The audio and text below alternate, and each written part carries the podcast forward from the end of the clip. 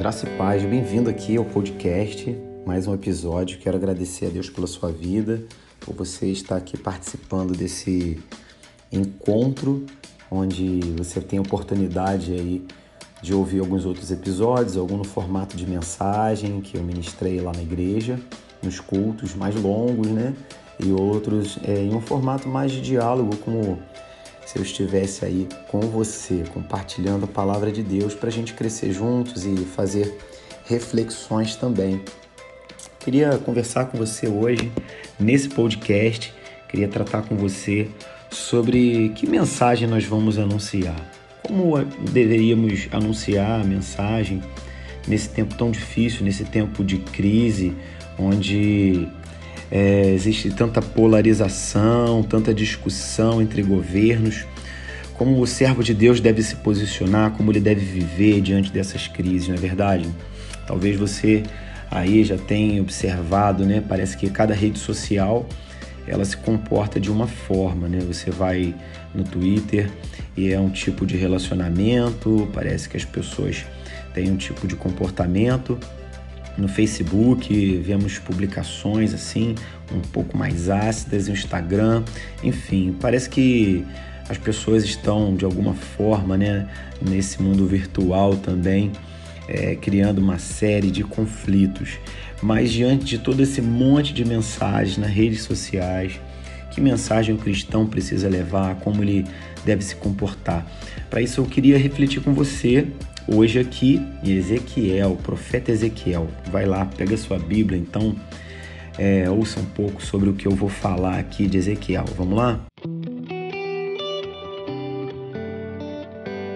O profeta Ezequiel, no capítulo 3, ele traz assim para gente uma reflexão muito interessante e eu não posso ler muitos textos aqui, mas vou tentar conversar com você sobre o que está acontecendo nesse momento na vida do profeta Ezequiel. No capítulo 3, o verso 10 e o verso 11, fala assim: Disse-me mais, filho do homem, recebe no teu coração todas as minhas palavras que te hei de dizer, e ouve-as com os teus ouvidos.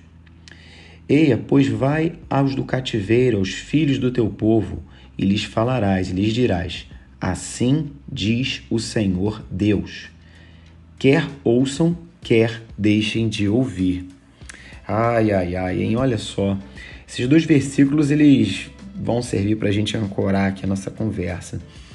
É, Ezequiel ele é uma voz profética né, em meio ao exílio. O contexto um pouco maior de tudo isso é que a gente tem ao longo da história né, o profeta Jeremias envolvido em um momento onde Jerusalém está passando por uma série de sofrimentos já por causa da desobediência e Nabucodonosor já estava é, nessa perspectiva de invadir a região e levar boa parte né, dos habitantes, aliás, principalmente aqueles que eram de boa aparência, né, filhos dos nobres. A gente vê nesse contexto outros que foram levados para a Babilônia, né? A gente tem Daniel, seus fiéis companheiros. Mas vamos lá né, falar um pouquinho sobre Ezequiel, sobre esse chamado Ezequiel, que mensagem ele anunciou mediante a um tempo longo. Ele, ele viveu assim um longo ministério profético. Ele, na verdade, teve um período de rápida sucessão de reis, ou seja, de vários governos, né? Ou seja, num episódio de 53 anos ou no intervalo de 53 anos, a região ela teve assim cinco reis, né? Josias, Joacai, Joaquim, Joaquim, Zedequias.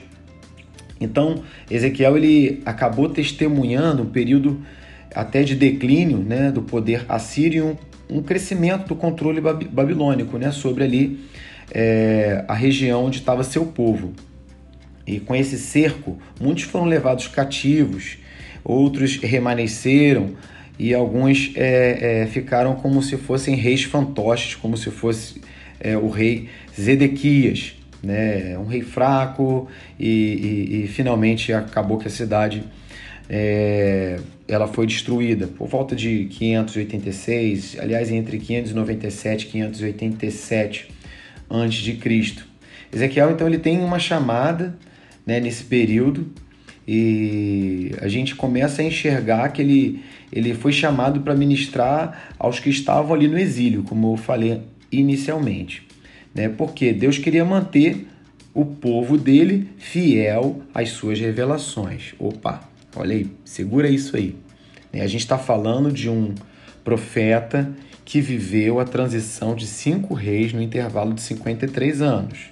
Né? Uma sucessão rápida, um período rápido se tratando de monarquia, falando de monarquia.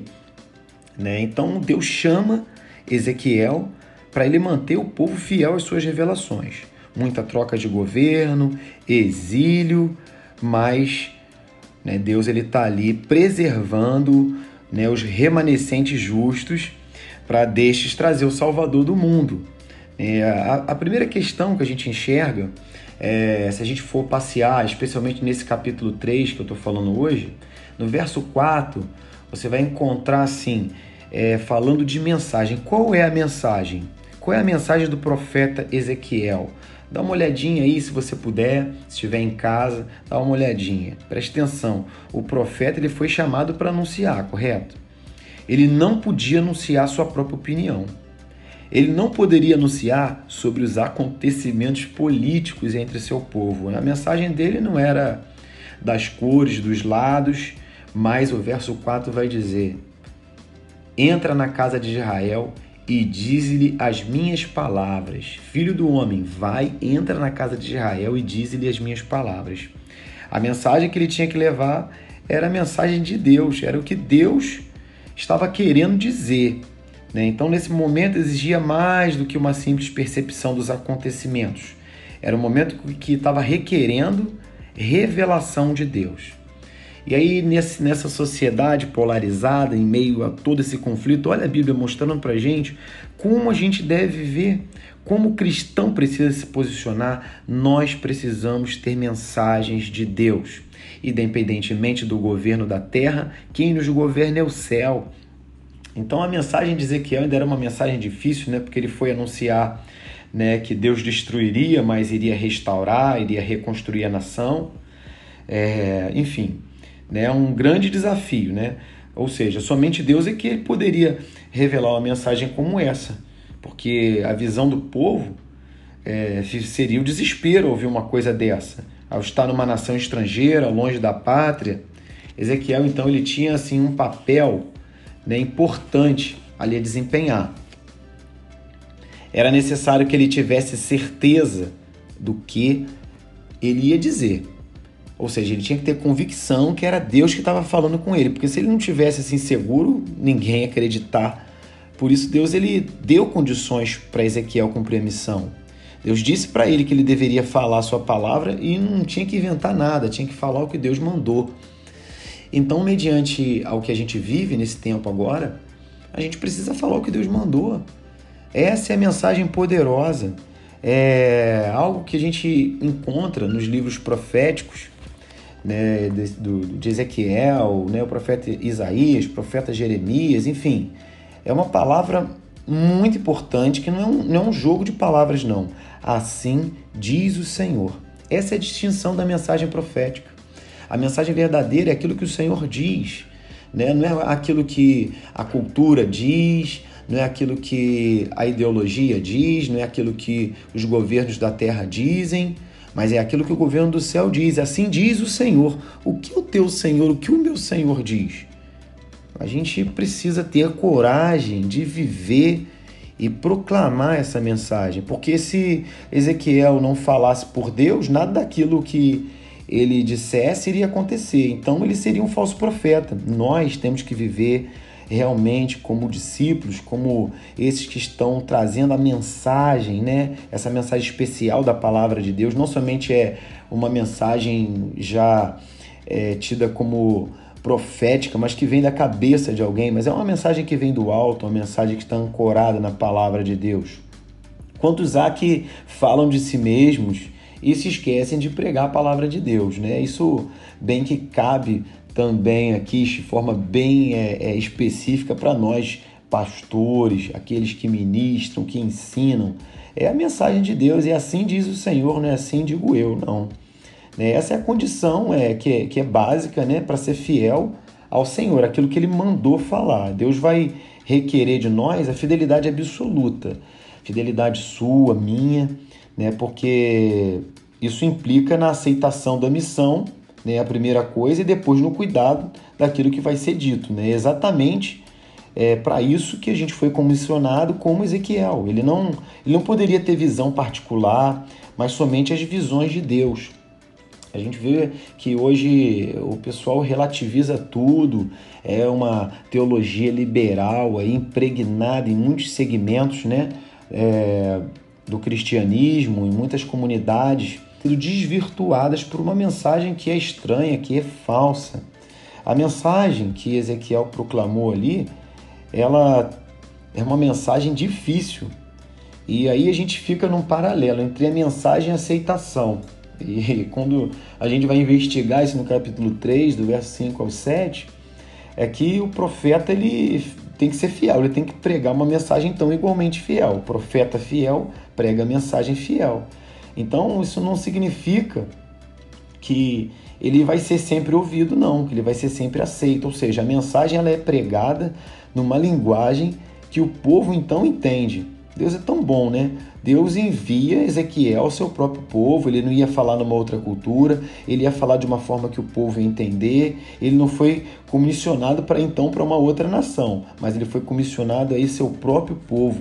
Estava ali no exílio babilônico. Nós temos falado muito sobre pastorear cidades.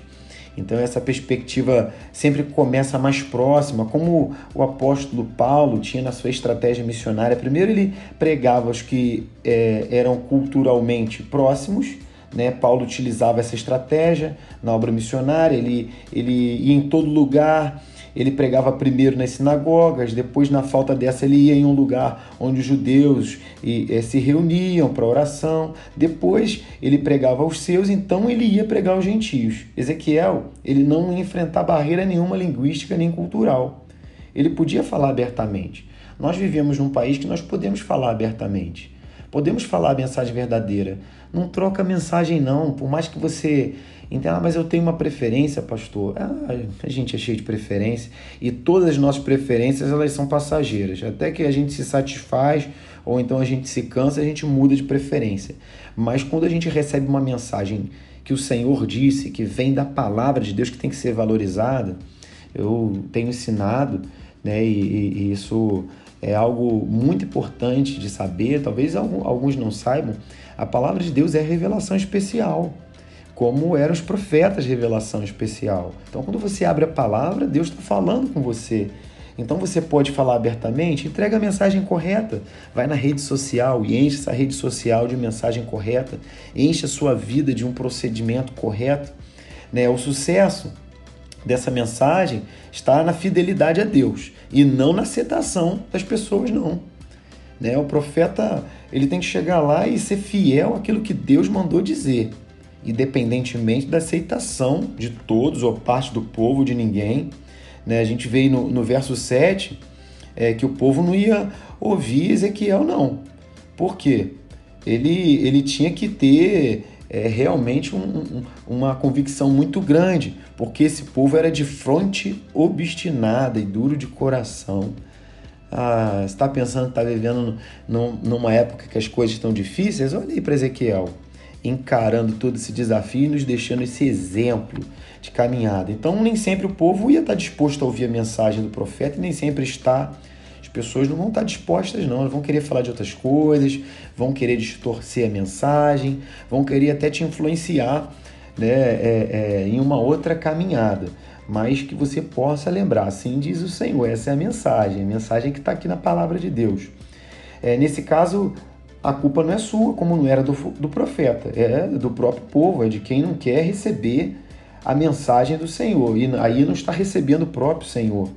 Né? A gente não pode é, é, é, jamais realmente acolher na nossa mente que a voz do povo é a voz de Deus. A gente vê aqui no livro do profeta Ezequiel que isso é completamente errado. Né? Ezequiel era enviado para um povo duro, né, de entendimento e a, essa principal barreira na comunicação em relação à mensagem é, é, é seria é, muito complicado para eles entenderem, mas Ezequiel não deveria ficar assustado, ele deveria ser firme na convicção de que a chamada dele e a veracidade da sua mensagem procedia dessa ordem do Senhor. Assim diz o Senhor: vai lá, vai lá e dá essa mensagem. Né? Então, essa, essa não seria mesmo a primeira vez que o povo seria duro de coração. A gente vê isso aí né, com Moisés, na época de juízes, em outros períodos, que o povo tinha o coração muitas vezes duro. Né? Será que é assim que a gente tem percebido aqueles que nos cercam? Eu falo no geral, em relação à mensagem de Deus. Ezequiel, né, ele foi um profeta que enfrentou a rejeição. E assim, não é fácil a gente tratar com rejeição, não. Porque o primeiro sentimento que a gente vai ter é que somos nós que estamos sendo rejeitados. Se você vê no verso 7 do capítulo 3, fala assim: Mas a casa de Israel não te quererá dar ouvidos, porque não me querem dar ouvidos a mim. Pois toda a casa de Israel é de fronte obstinada e dura de coração. Deus então está dizendo que a rejeição não é com o profeta, mas com o próprio Senhor, é com a própria mensagem. Deus ele é, é, não diz que o profeta deveria se esconder do povo de jeito nenhum. Ezequiel tinha que pregar uma mensagem de acordo com a necessidade daqueles ouvintes ali, daquele povo. Né? Se eles estavam endurecidos, é por causa do erro e do pecado. Eles tinham que enfrentar é, é, essa mensagem, receber essa mensagem sim. Né? Por isso que né, o Senhor falou ali no verso 8 e verso 9: Eis que fiz duro teu rosto, falando para Ezequiel, contra os rostos e dura a tua fronte contra a sua fronte. Fiz como esmeril a tua fronte, mais dura que a pederneira. Nossa, essa linguagem aqui tão maravilhosa, ela expressa então que é, é, Ezequiel ele ia ter que atacar de frente o problema, com dureza, com a dureza do povo. Então a palavra diz que o Senhor fez duro o rosto dele, fez ele mesmo forte para bater de frente, duro como uma pederneira, sabe? Como uma rocha, como uma pedreira.